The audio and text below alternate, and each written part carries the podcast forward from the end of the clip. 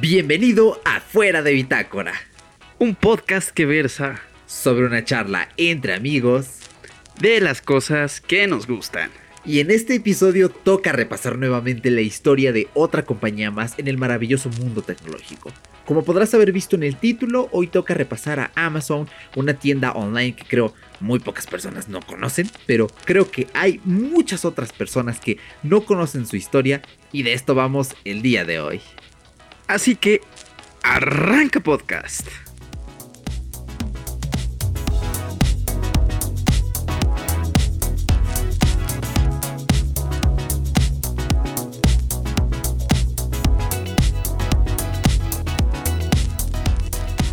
Bienvenido a tu podcast favorito, una semanita más, un podcast donde hablamos de estilo de vida, algo de tecnología, demasiado, y estoy muy contento porque vamos a hablar de una de las compañías que han tenido muchísima popularidad últimamente y creo que, como dijiste en, el, en la intro, casi nadie la conoce, hermano. ¿Cómo estás esta semanita?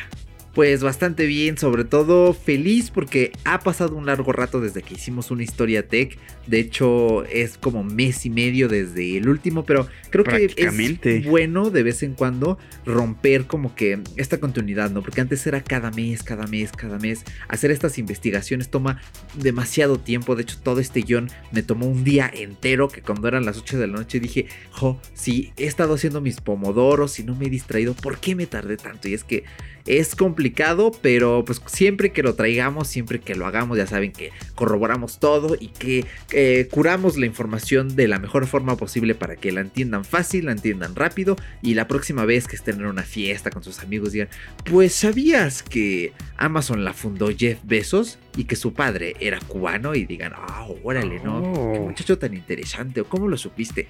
Ah, pues lo escuché en un podcast que se llama Fuera de Bitácora. Entonces, ¿qué es Fuera de Bitácora? Pues es un podcast. Más bien la pregunta sería, ¿y qué es un podcast? Pero bueno, sí. ¿eh? Eso ya es harina de, de otro Me ha pasado.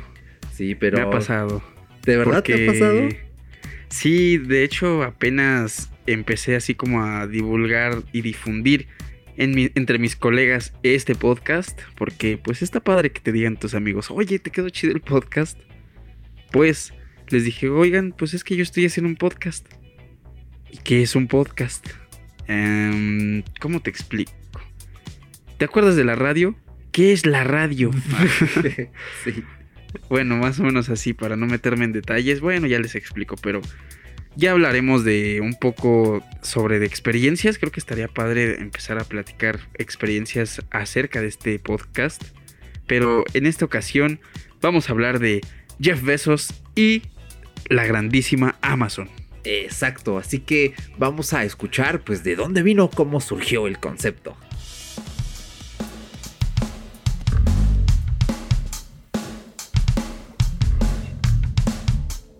Amazon fue fundada en 1994 por Jeff Bezos. La compañía nació en un garage ahí, guiño guiño, como alguna otra, luego de que su creador vio el potencial de Internet para el comercio en línea. Bezos trabajaba como analista en Wall Street, lo que le permitió tener un generoso fondo económico para iniciar su proyecto, además de que sus padres le prestaron algo de plata. Al principio la tienda se llamó Cadabra, pero una vez un abogado lo confundió con la palabra cadáver, por lo que creo que lo más razonable fue cambiarlo. Entre tantos productos para vender, Besos decidió que los libros eran uno muy balanceado debido a su alta demanda y sus precios razonables. Una vez tenía el producto y la plataforma, lo siguiente era elegir un nombre. Cuenta la leyenda que Jeff tomó un diccionario y en su afán por aparecer antes en los motores de búsqueda se quedó con la letra A. Eligió la palabra Amazon que hace alusión directa al río brasileño Amazonas, el cual es el más grande y extenso del mundo. Y eso quería Jeff Bezos. Una tienda online que fuera la más grande y extensa del mundo.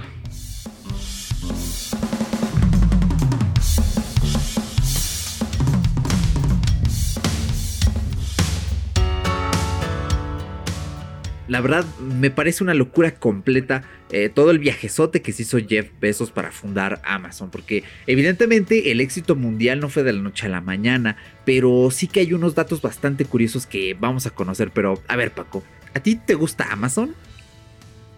Pues la verdad, Amazon se me hace una compañía súper, súper, súper millennial, a pesar de que su, su fundación ya tiene un par de añitos, ya prácticamente 20 años, eh, así en resumen, porque ahorita vamos a ver cómo, cómo es la historia en realidad lineal totalmente. Pero a mí me gusta Amazon porque pues la calidad de, la tienda es eficiente, funciona. Eh, yo no he tenido problemas cuando le, la he llegado a utilizar. De hecho creo que ahí es donde llego a decir, bueno, quiero consultar el precio de algo y ahora voy a Amazon. Ya no, ya no me meto a Mercado Libre como antes hacía, porque era como más común.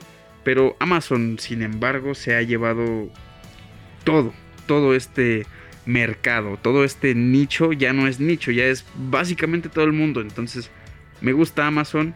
No sé si de ti te guste lo suficiente. Te iba a decir tanto como a mí, pero no, no me encanta todavía.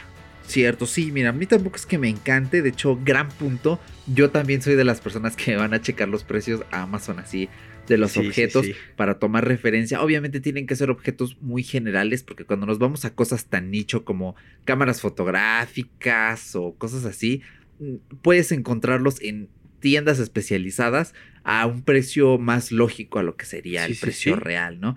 Pero para videojuegos, Em, libros, algunas prendas de ropa, incluso hasta para comida. Pues sí, es como que, ok, a ver, lo voy a checar y a ver qué me arroja el buscador.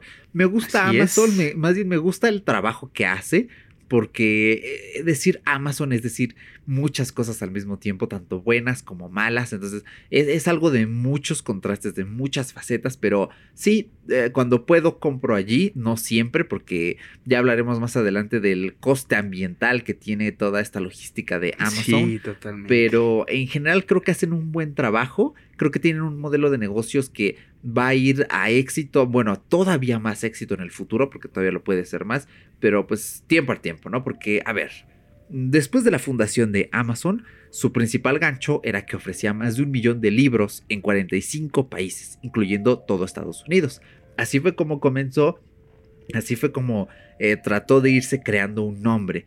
Comenzó facturando 20 mil dólares a la semana y pues los invito a que vayan a las fuentes del video y en Audio Shop van a encontrar una captura de pantalla de cómo lucía Amazon en 1995. O sea, yo me imagino a un geek en el 95, ¿no? Ahí leyendo un artículo en algún portal primitivo de ese entonces en un periódico. Fundan tienda con más de un millón de libros en 45 países, ¿no? Ah, a ver, voy a checar y da allí, eh, pues con ese sitio, ¿no? Que tiene esa apariencia tan, tan esquelética, exacto, tan retro. Sí, porque de hecho yo cuando vi ese screenshot me recordó así como a los juegos ochenteros, que era a secas el título y las opciones, entonces creo que está muy muy curioso. Y en aquel entonces un competidor directo que no era online, eh, porque pues todavía no llegaba la vanguardia total del Internet, a pesar de que ya existía, Barnes Noble era una tienda de libros desde 1873 y que decía que Amazon no era una, librería real, que era una librería que pues nada más era un intermediario en ese momento. Sí, exacto. El, el, concepto no recuerdo cuál era. Es una palabra en inglés medio, medio extraña. Creo que la tengo por aquí en el traductor que precisamente la vi. Y dije, achis, achis, ¿no? ¿Qué es esto? No, no la tengo, ya no me apareció, pero mm, es muy curioso, ¿no? Porque en el fondo, pues tiene algo de razón.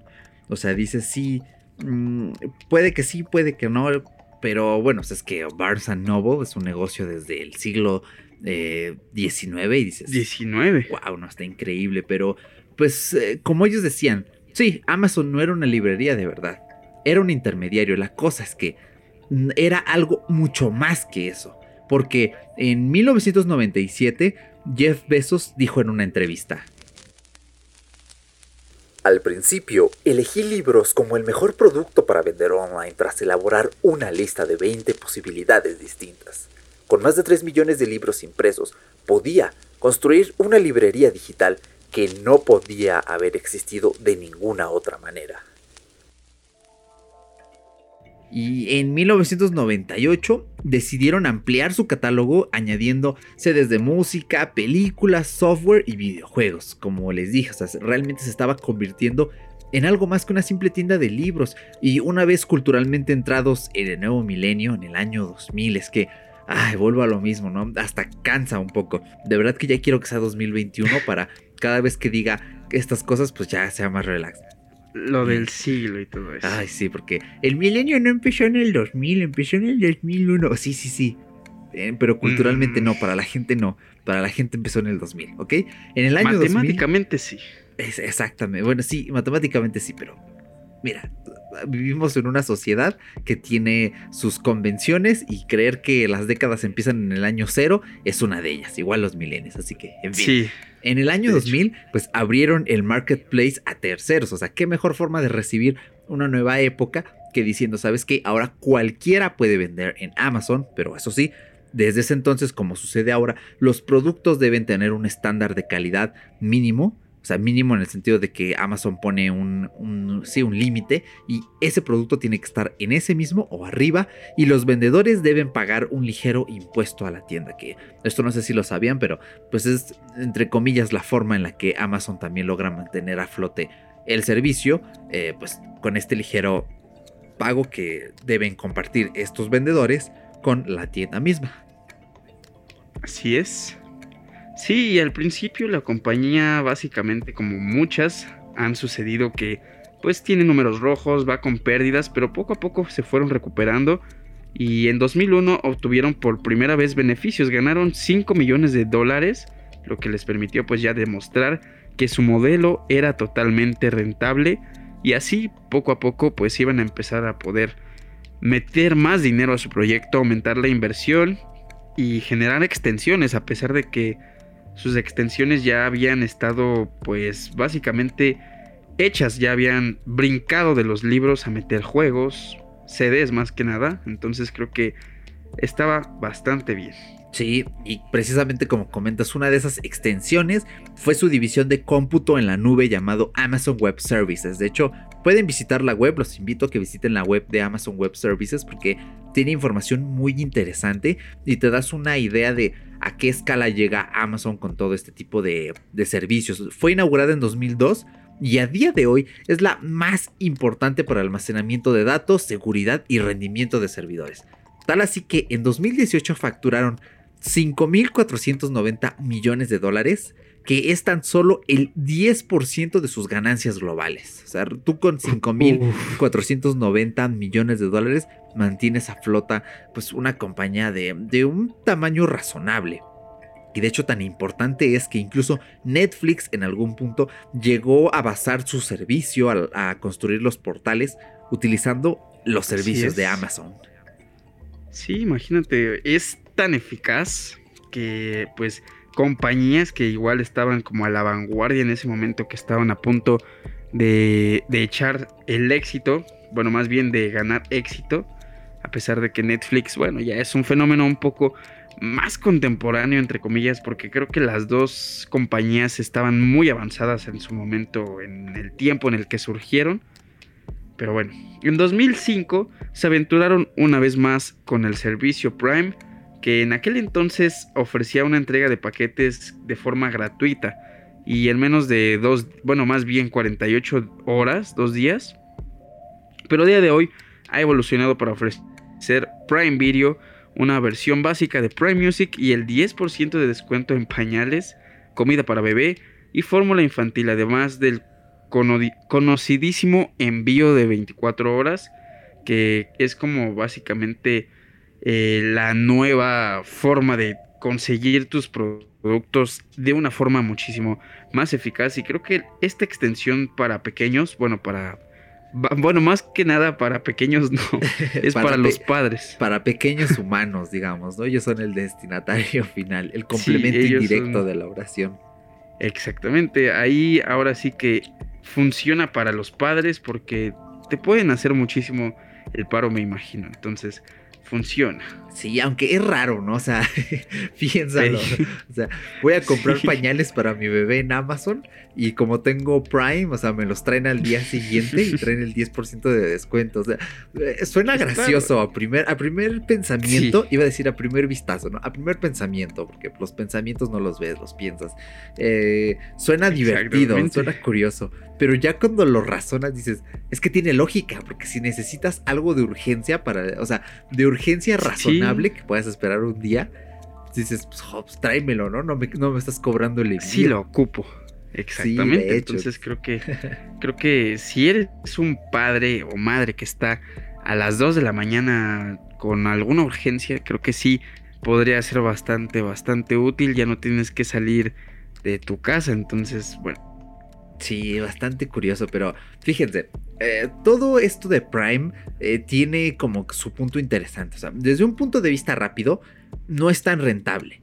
Pero lo que buscaba Amazon con esto era fidelizar a su audiencia. Es decir, en vez de ir pescando nuevos clientes, que puede llegar a ser muy caro, mantener a los viejos tiene más sentido. De hecho, un usuario con Prime compra en promedio tres veces al mes en Amazon. Esto es en territorios, obviamente Latinoamérica no compramos tanto, eh, principalmente porque Amazon no está en Sudamérica, en tantos lugares, pero en lugares como Estados Unidos, ¿no? Asia, eh, de hecho no recuerdo en qué países de Asia opera Amazon, pero allá compran muchísimo así.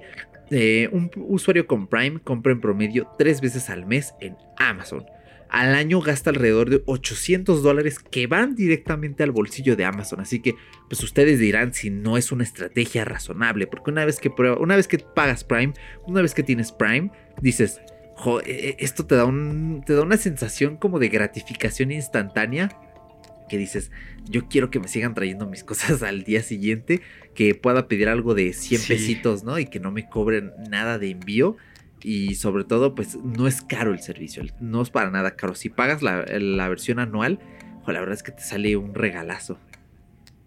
Así es, y ya en noviembre de 2007 Amazon regresó a sus raíces libreras y lanzó el hoy famoso Kindle. El Kindle, para la gente que no sepa mucho de ello, es un dispositivo que básicamente se basa en pues leer libros en esta evolución que Jeff Bezos dijo, bueno, como ya estamos en la época contemporánea, el nuevo, el nuevo milenio básicamente, los libros son cosa del pasado y el Kindle es para poder estar leyendo tus libros en un aparatito que sea como un libro. ¿Por qué? Pues porque básicamente es una pantallita con tu, con tu biblioteca de libros y ya está. Solo salió en Estados Unidos en 399 dólares en ese momento pero pues con el paso de los años bajó el precio. De hecho, iba a tener uno básico que era de 80 dólares básicamente. Sí. Y actualmente, ¿eh? porque es este todavía rentable hasta cierto punto. Bueno, siento que no tanto como antes, porque pues ahorita ya tienes el iPhone, ya tienes mm, cualquier Android, pero tener esa extensión de tener el Kindle creo que te obliga un poquito más a leer. Sí, de hecho es muy curioso porque yo nunca había visto las primeras generaciones de Kindle, no sé por qué, pero mi mente creó un ¿eh? efecto Mandela de que siempre han sido igual, ¿no? De que no era un dispositivo tan viejo, de que la primera generación ya tenía pantalla táctil, pero no. La primera vez que vi uno durante la investigación dije, Oye, qué horror, ¿no? qué horrible diseño tiene. Parece un, teléfono, sí, o sea, parece un teléfono de, pues de, no, o sea, no un móvil, sino un teléfono fijo ahí con el teclado QWERTY. Dije, oye, ¿qué es eso? De hecho, creo que en ese momento yo diría que la gente sí se sacaba de onda así de...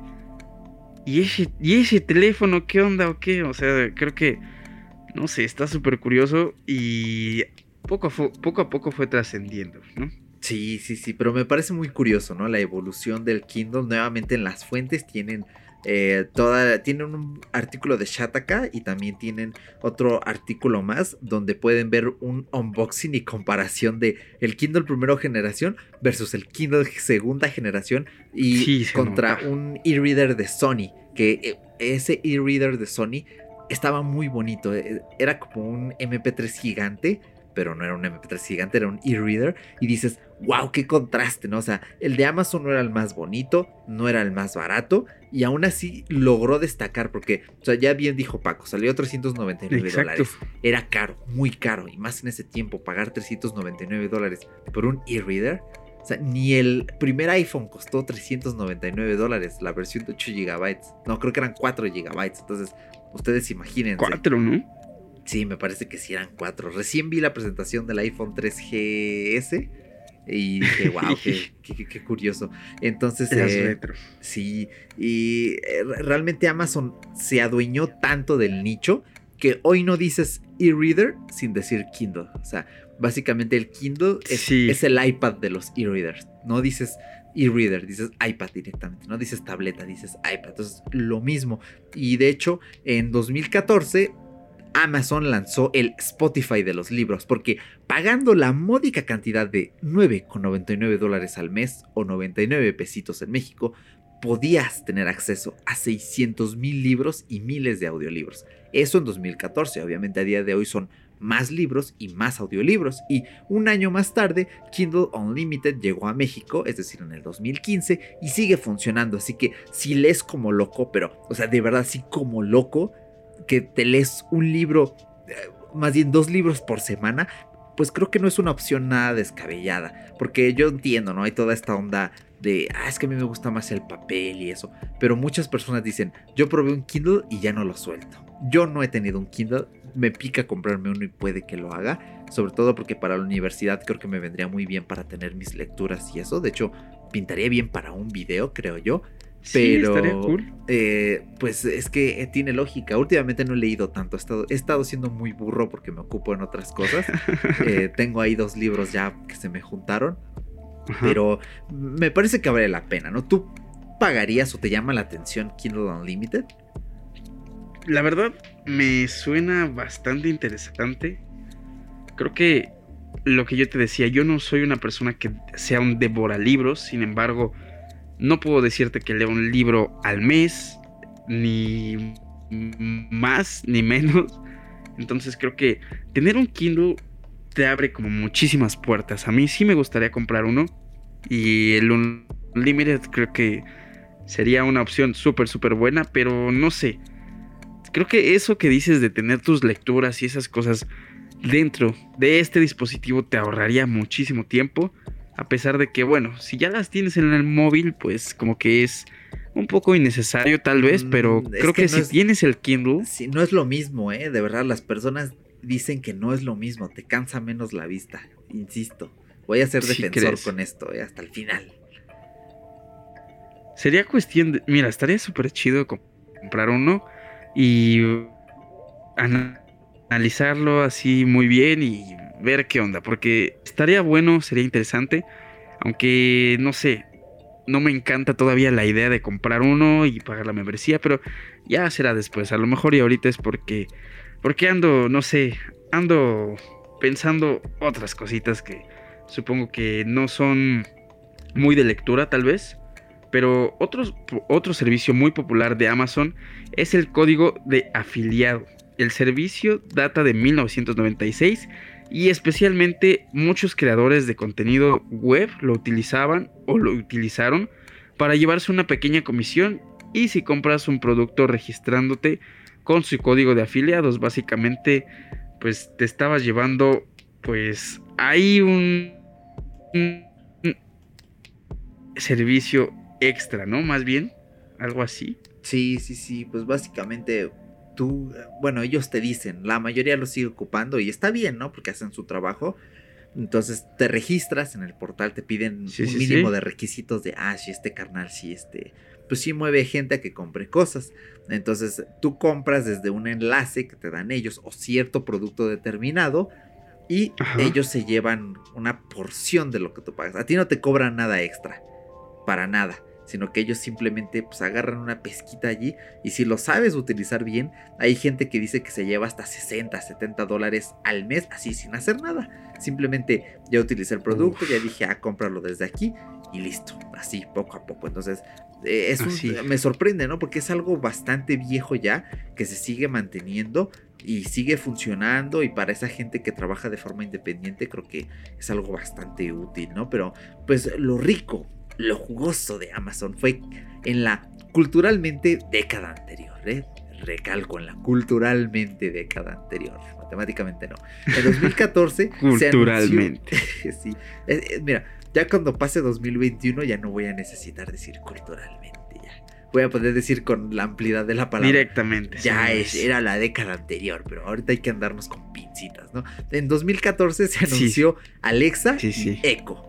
Porque, a ver, vamos a hacer dos distinciones. Alexa es el nombre del asistente, del algoritmo.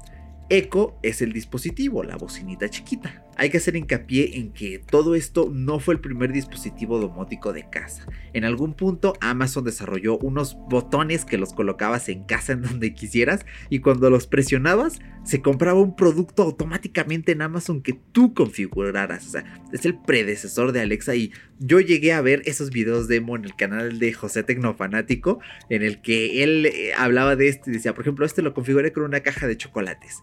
Lo picaba y grababa al día siguiente cuando le llegaba la caja de chocolates y decías, wow, ¿no te...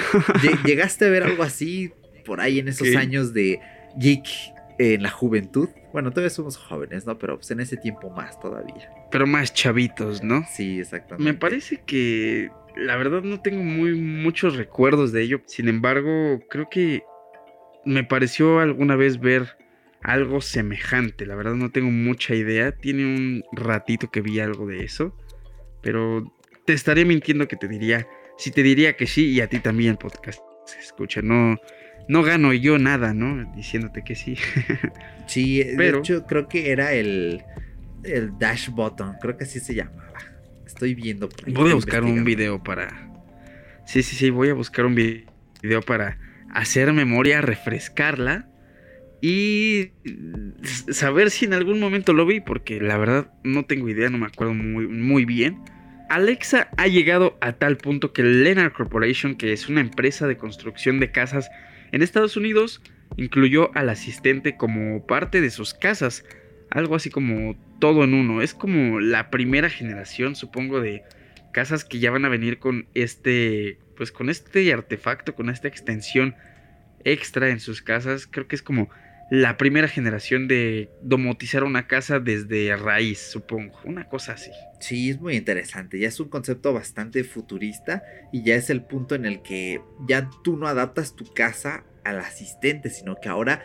Eh, Exactamente. No, espera, no me hice No, sí sería como adaptar el asistente a tu casa. No, o más bien sería, sí, no, al revés, ¿no? Adaptar la casa al asistente en lugar el asistente a la casa. Ahí mismo, por ahí quería empezar, ¿no?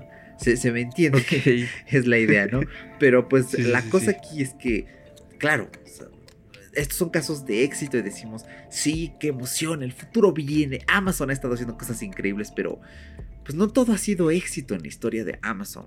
Creo que siempre nos llega el momento de mencionar las tragedias en Historia Tech. Y claro, existe un episodio oscuro para la compañía de besos. Nada más y nada menos que el Fire Phone. ¿Te acuerdas de aquel smartphone fallido, de aquel Fire Phone, Paco? La verdad, tengo noción de ese teléfono muy poca porque fue como muy raro. Me acuerdo que Google en su momento también dijo, bueno, como todo mundo está sacando teléfonos, voy a hacer lo mismo. Y por ahí surgió que estaba como a la par de, de uno de los móviles de Google, que la verdad en el momento no recuerdo el, modelo de ese, de ese teléfono, del de Google. Pero me acuerdo que estaba como por el iPhone 4, iPhone 4S, una cosita así, así como a la par. Entonces sí me tocó verlo, pero a decir verdad, era bastante, no sé, era raro, original, pero si lo, si lo piensas, ya viendo las, las, especificaciones de ese dispositivo, pues no estaba tan mal para su época, ¿eh? O sea, no estaba realmente como para decir, ah, este es un teléfono que no funciona, que no está bien. Tenía las especificaciones suficientes. Podría mejor, pudiera más bien haber sido mejor. Sí, bueno, no es que tienes razón, o sea, eh, en su momento tenía un procesador tope de gama. Era el, eh, siento viejo cuando, cuando digo los modelos me siento viejo, era el Snapdragon 800. Este año vamos por el 865. No es que hayan sacado 65 procesadores, amigos, no, tampoco. Pero es, eso. es que ha pasado mucho tiempo. Yo me acuerdo cuando salió el OnePlus y también decían, ah, el OnePlus tiene el, Snapdragon 800, 810, 820. Y ahorita dices, el Fire Phone tenía el Snapdragon 800, 800. Tenía el mismo tamaño de pantalla que el iPhone 6, que en ese momento eran 4,7 pulgadas.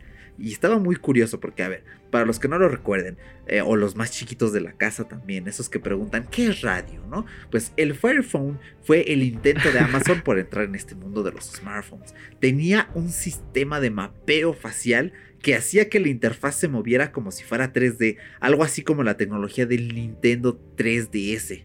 Y Marciano Tech llegó en su momento en aquel año a tener uno y lo mostraban y todo. Y dices, wow, qué curioso. O sea, eran esos años mozos en los que uno decía, ah, sí, el 3D está pegando bien chido y va a ser el futuro. Y pácatelas que. lo nuevo. ¿eh? Si vas a hacer un producto entero en 3D, eh, igual que cuando muriera el 3D, se moría tu producto.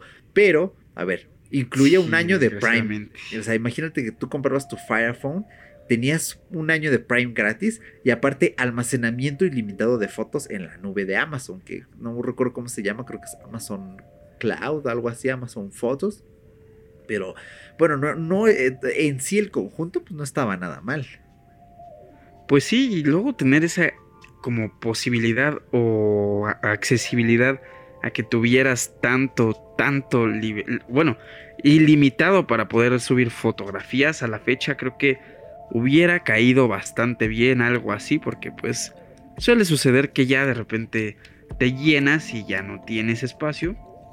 Pero pues desafortunadamente este dispositivo no tuvo la demanda necesaria y pues tuvo que ser retirado del stock en 2015. Porque pues de qué servía tener este dispositivo ahí si no estaba funcionando a pesar de que Recalcamos aquí que no era un dispositivo malo, que podría haber prometido demasiado y que estaba al tope. O sea, era un gama alta en ese momento, supongo, porque... Sí, sobre todo, ¿sabes qué? O sea, el problema del Fire Phone fue nuevamente el sistema operativo. Realmente eh, el terreno está muy monopolizado por Android y por iOS. Entonces, aquí hay algo muy curioso. O sea, si te das cuenta, el Fire Phone eh, era una apuesta de Amazon por hacer algo más Apple y como que cerrar el terreno. De, ¿sabes qué? Ocupas mis servicios, ocupas mi tienda, te voy a dar un dispositivo con el que tienes acceso a esa tienda de forma más fácil, tienes acceso a mis servicios y sobre todo, pues cuando quieras comprar algo así, Exactamente. funciona más a la par. O sea, tenía Fire OS, tenía su propia tienda de personalización, eh, perdón, su propia tienda de aplicaciones, pero no habían tantas, o sea, estaba en pañales y... Está rara. Es que hoy en día la cosa es que si tú vas a lanzar un sistema operativo Se ve rara, es que ya estamos acostumbrados, ¿no? Sí, eh, cuando tú lanzas un sistema operativo nuevo, no solo tienes que sacar el sistema operativo, porque por muy bueno que sea, si la gente no encuentra muchísimas aplicaciones que utiliza, o sea, si la gente no encuentra sus redes sociales de cajón y todo eso, no lo van a utilizar. Esa es la cuestión. Y ese es un error que hasta ahora nadie ha entendido, nadie ha podido solventar. Tal vez eh, las compañías chinas sí, cuando saquen un propio sistema operativo que no los restrinja, como Google. Sí, Entonces, sí. ese fue un, un, pequeño error, no diría gran error, pero sí algo arriesgado del teléfono de Amazon. Aparte de que, pues no sé cómo veas tú, Paco, pero este concepto de ser tan Apple de tratar de como que ir cerrando el ecosistema, no va con Amazon. Muy pocas compañías pueden hacer eso. Y Amazon no. El concepto de Amazon es muy libre. El concepto de Amazon es muy... Pues es que no. ¿Verdad? Es que o sea, el concepto de Amazon es como de... Tienes el Kindle, pero yo no te voy a obligar a que a fuerzas tengas el Kindle para utilizar Kindle Unlimited.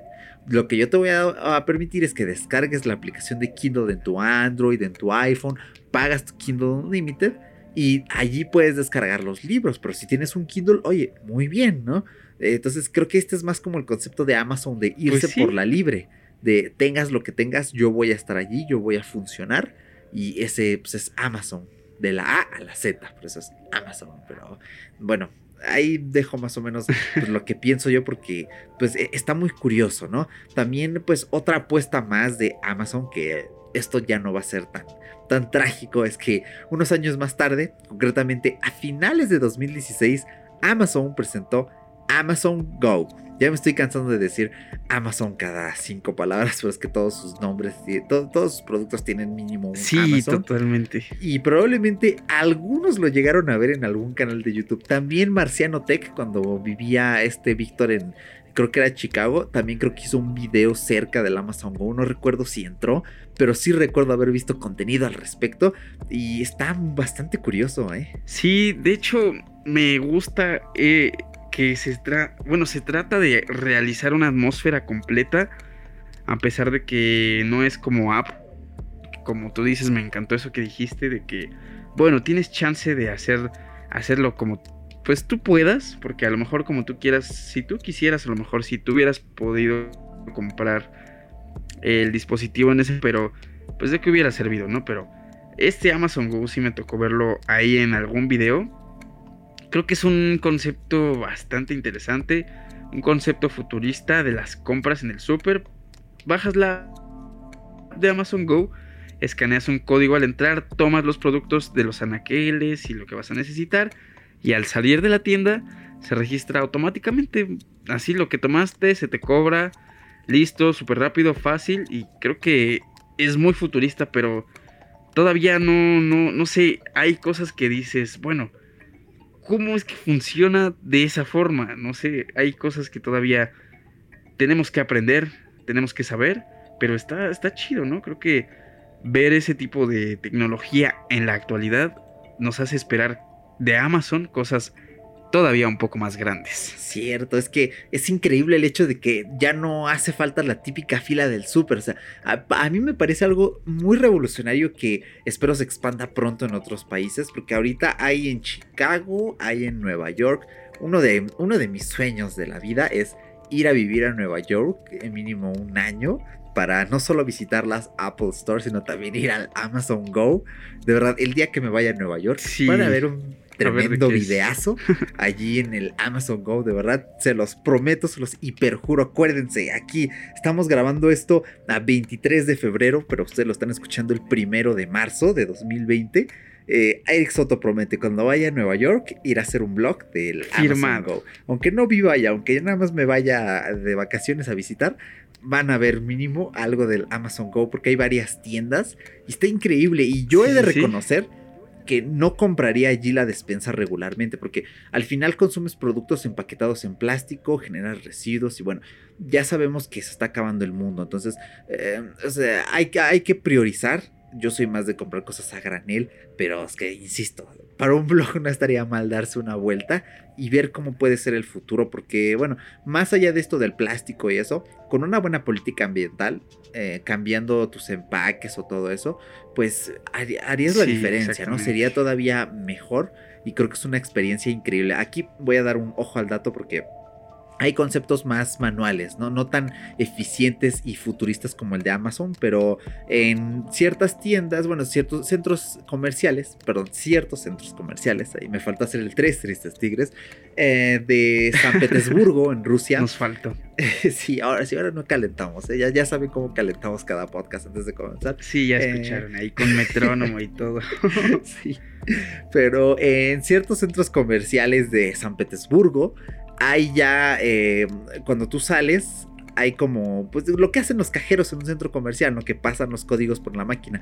Ya hay algunos en los que tú solo te cobras, o sea, tú llevas tus cosas, empiezas a registrar y, y, te vas. Entonces, eh, ya estamos empezando a ver cosas así, un poquito más análogas, pero pues, el super todavía tiene como que un empujo tecnológico, quiere y sobre todo puede hacerlo. Eso es lo importante. Queriendo y pudiendo, un día esto va a tener pues ahí este un, futuro, bueno, exactamente un giro porque futuro pues se podría decir que viene, pero pues ya estamos también en el futuro, ¿no? Entonces, exactamente. Entonces, a ver, ¿tú harías tu despensa en Amazon Go? Creo que suena interesante poder ir a una tienda con conceptual porque no es una tienda tan común, ¿sabes? Realmente no es una tienda común, la siento una tienda meramente conceptual, a pesar de que haya cosas tan cotidianas como siempre, pero creo que hacer despensa supongo que no. No se me hace como tan buena idea. Digo, creo que las, los precios deben ser como muy promedio, a lo mejor y elevado, eh, se elevan un poquito. Pero creo que como para hacer una despensa no está tan cool. A lo mejor si yo estuviera por esos rumbos casi diario siempre, si yo viviera allá, creo que a lo mejor sí sería chido ir así de vez en cuando. Bueno, voy a ir a comprar un café, voy a hacer cualquier cosa ahí que necesite para ahorita, pero no, definitivamente creo que es como la mera experiencia de, de, vivir cómo va a ser después en algunas tiendas. Pero pues no sé, es interesante, está, está bastante cool. Y hemos visto en videos que está también muy chido, pero vamos a verlo ojalá después en otras partes del mundo. Esperemos. Sí, sí, sí. Y bueno, para ir llegando al bloque final de este episodio, hablaremos de una serie de noticias que comenzaron a llegar a los medios a partir de 2018. Se empezaban a escuchar reportes de medios como The Guardian mencionando que Amazon no tenía en buenas condiciones a sus trabajadores. En algunas partes del mundo ya había huelgas, incluso sonó mucho la de España, creo que fue hace un año o dos, y es que es un tema bastante delicado. Sí, totalmente. El rápido crecimiento que ha tenido Amazon ha elevado pues las mismas exigencias que la compañía tiene con sus empleados. O sea, algunos relatan anónimamente que fácil recorren entre unos 15 y 20 kilómetros en una jornada en el almacén. O sea, en el almacén y el almacén. Otros relatan que especialmente durante las jornadas navideñas o el Black Friday, que son eh, pues eventos que tienen masificación hacia lo loco de, de ventas y todo esto, los contratos duran una semana y viven con la incertidumbre si se les da, si se les será renovados o si serán ascendidos a empleados fijos. Entonces, creo que ahí sí está. Es un tema un poco delicado que podríamos tocar, pero digo, nos inclinamos para un lado y a lo mejor alguna persona dice que no, ¿cómo crees? O no sé. Entonces creo que es delicado, pero sin embargo han surgido estos temas. Nos deja como tristes porque decimos Amazon es una compañía gigante y lo tiene todo y puede hacerlo todo, tiene potencial de todo, pero no todo es color de rosas. Exacto. Aquí no vamos a pretender criminalizar a la compañía como tal, porque no, claro. en sí, digamos, no hay como que una información súper legítima que así 100% seguro nos diga, sí, esto pasa. O sea, de que es muy probable que pase, sí. Del 0 al 100 yo creo que hay un 70 de un, sí, 70% de probabilidad de que haya, no todo, pero sí ciertas cosas sean reales, porque eh, vimos que ya habían empleados que estaban protestando por el medio ambiente, por las políticas ambientales, esto lo vamos a abordar ahorita en un momentito, eh, pero vamos a estar en una posición más neutral de ¿sabes qué? Puede ser, puede que no, pero como es parte de la historia tech, pues obviamente es justo y necesario que tanto ustedes como nosotros eh, lo sepamos. De hecho, hay unos casos bastante preocupantes de eh, empleados accidentados. Esta es como la información más fuerte. Queremos destacar tres casos de empleados que fueron a juicio en Estados Unidos. Eh, la primera de estos empleados fue Michelle Quiñones, que sufrió una lesión en la mano mientras trabajaba en un almacén. Concretamente se lesionó eh, perdón, se lesionó el túnel carpiano. Los invitamos a que busquen en internet los síntomas porque es una parte de la mano que puede ser bastante delicada. Y cuando ella se lesionó, tuvo que esperar un año para ser operada y no recibió indemnización de ningún tipo. Aparte fue espiada por Amazon con el objetivo de demostrar que estaba eh, fingiendo. Y de hecho, aparentemente y según coincidencias en algunos reportes, este tipo de espionaje pues parece ser una práctica común de la empresa cuando un empleado se lesiona. Así es, el segundo caso fue de Lydia York. Ella era conductora y trabajaba como empleada subcontratada, o sea, todavía no, no estaba totalmente dentro de la empresa. Durante una jornada, sufrió una lesión en la rodilla mientras repartía y después fue despedida bajo la excusa de que había tardado mucho tiempo en sus repartos, entonces no tuvo compensación alguna y tras el juicio se obligó a Amazon a compensarla pues como pudiera porque ya ya habían roto el plato ellos y tuvieron que pagarlo. Sí, y concretamente el tercer caso fue de Ronald Ashley, quien era un jefe de recursos humanos y sufrió una, perdón, sufrió una fractura de la columna vertebral durante un viaje de trabajo.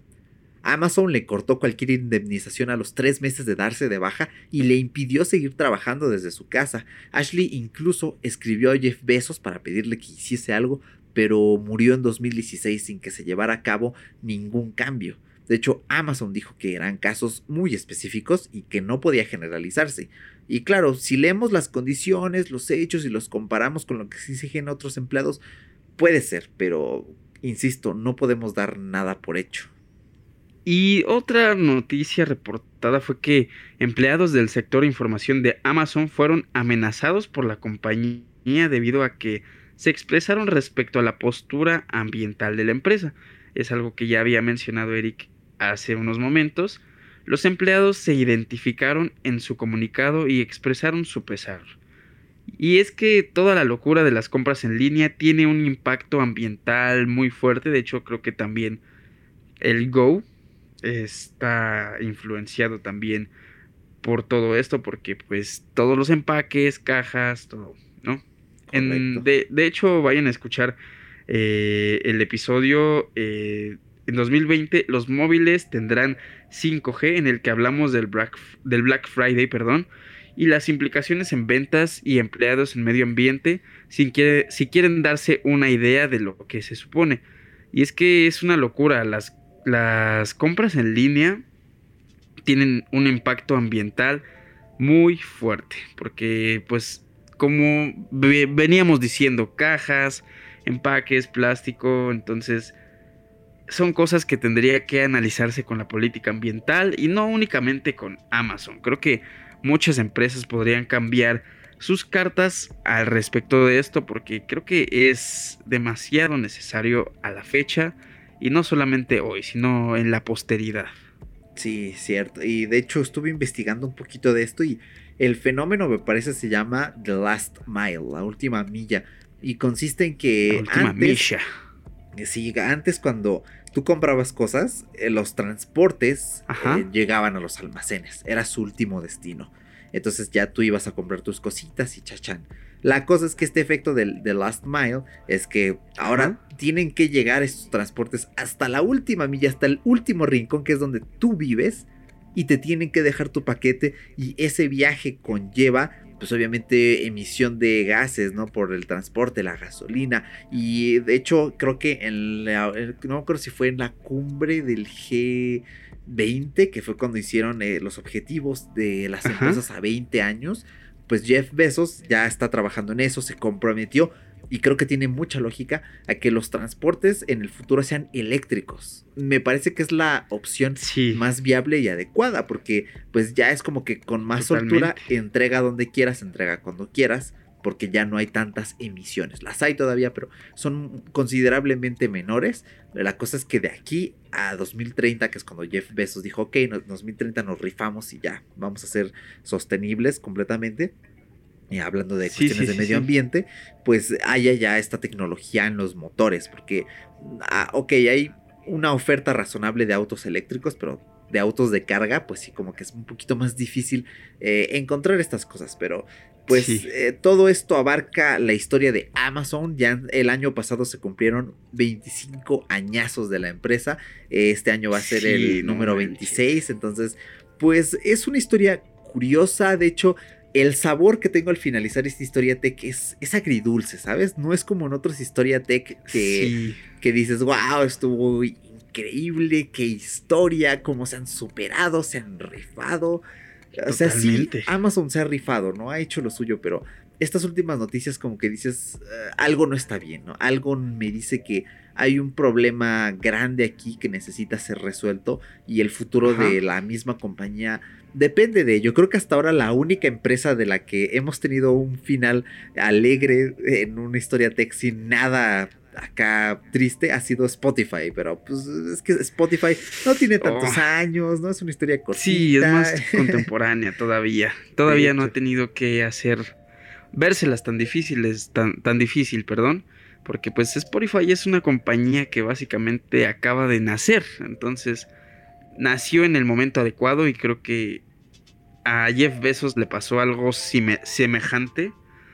Pero eso de la sostenibilidad de la empresa creo que me encanta porque no cualquier empresa tiene el dinero y la potencia que tiene ahorita Amazon. Porque de hecho, al tener todo esto, supongo que va a evolucionar muy para bien. De hecho, me, me gusta eso de la sostenibilidad en 2030 las compañías, bueno, más bien edificios ya que sean eh, con eh, perdón, energía solar, los autos con energía eléctrica, entonces me pareció ver hace tiempo una, un video en YouTube, obviamente, porque pues es la plataforma más popular de videos en internet, donde a un güey le llegaba un, un paquete con un dron de Amazon.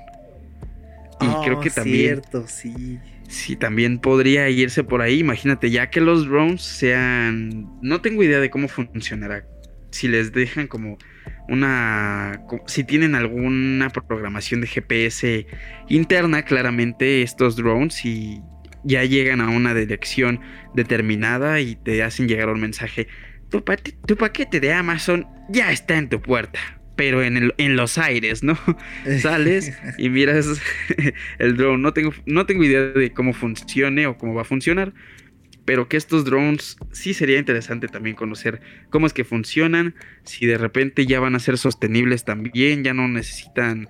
Porque creo que los drones en sí no ocupan gasolina ni nada de eso, pero aún así, el que un drone necesita eh, cargar determinado peso, creo que sí lo convierte eh, en otra cosita, pero pues ahí sí ya irradia en qué tan pesado va a ser tu paquete, ¿no? Si pesa ya más, obviamente pues tendrá que llegar en un carrito, en una motito. Entonces, creo que es un tema interesante, aunque me quedo y me quedo con la opinión que dijiste.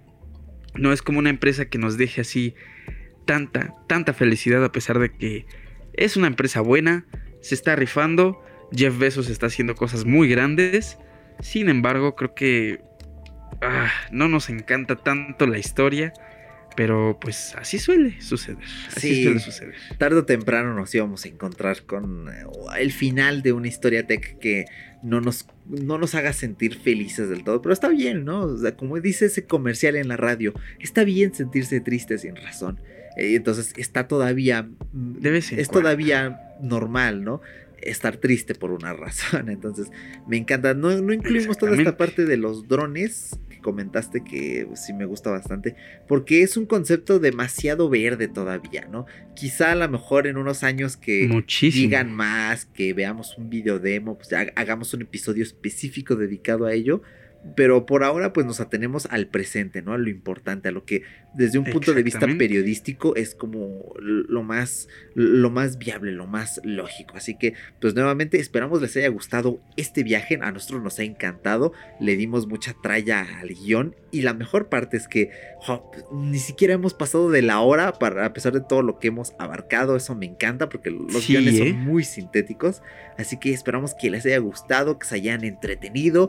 Y sobre todo pues compartan este episodio con aquellas personas que compran mucho en Amazon y que eh, puedan decirles, oye, escúchate esto de camino a la universidad, al trabajo, pues para que sepas todo eso que conlleva eh, aquella empresa en la que estás comprando bastante, ¿no? Tanto lo bueno como lo malo que siempre debemos de conocerlo para pues, saber cómo abordar el futuro. Así que mil gracias, querido podcast escucha. Y pues estamos llegando ya a la recta final. ¿Hay algo más que quieras agregar antes de irnos, Paquito? Pues no, me encanta como cada uno de los podcasts estar contigo, hermano. Hacer el podcast es súper, súper desestresante para mí, me encanta. Y pues sí, este fue una historia tech interesante. Claro que la demanda de Amazon en la actualidad es globalizada al 100%.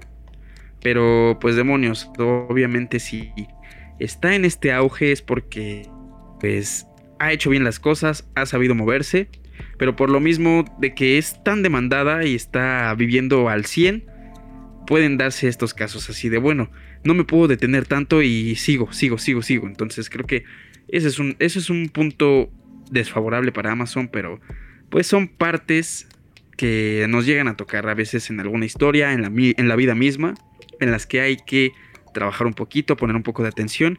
Sabemos que lo que importa a veces es este, pues ir generando producción en tu, en tu empresa, si lo, pones eh, si lo pones desde una visión empresarial, pero te tienes que preocupar por tu personal. Entonces, muchas gracias por este podcast, gracias a ti hermano, gracias por llegar a este punto del podcast, podcast escucha, porque en este, en este podcast dijimos mucho podcast, la palabra podcast y Amazon. Cierto. Pero creo que ya es, es muy común decir podcast en un podcast porque somos podcasters y hacemos podcasting.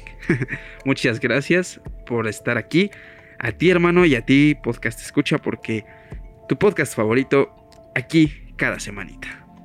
Así es, nos despedimos, mil gracias. Recuerda que puedes escuchar este episodio en todas las plataformas existentes, habidas y por haber de podcasting, desde Apple Podcast hasta TuneIn, hasta iHeartRadio. Así que por favor compártelo y lo más importante, déjanos una reseña diciendo pues qué opinas, no puedes enviarnos esta reseña ya sea en Apple Podcast, en el apartado de reseñas, hasta bajito de, nuestra, de nuestro feed te aparece, en iBox también nos puedes dejar por allí en la pestaña de comunidad, donde tú quieras nos puedes escribir qué piensas al respecto, mándanos un mail o por redes sociales tu opinión, puede ser un audio, ya sabes que los ponemos aquí. La semana pasada, ya escucharon eh, allí un pequeño audio bastante interesante de un oyente, así que pues queremos escucharte, queremos saber de ti porque este podcast es de ti y para ti. Así que nos vemos la semanita próxima con una gran sorpresa que ya les estaremos contando de qué es. Así que nos vemos. Mil gracias. Y ahora sí, ya no quedó nada. Fuera, de, Bitácora. Chaito. Chao, chao. Bye.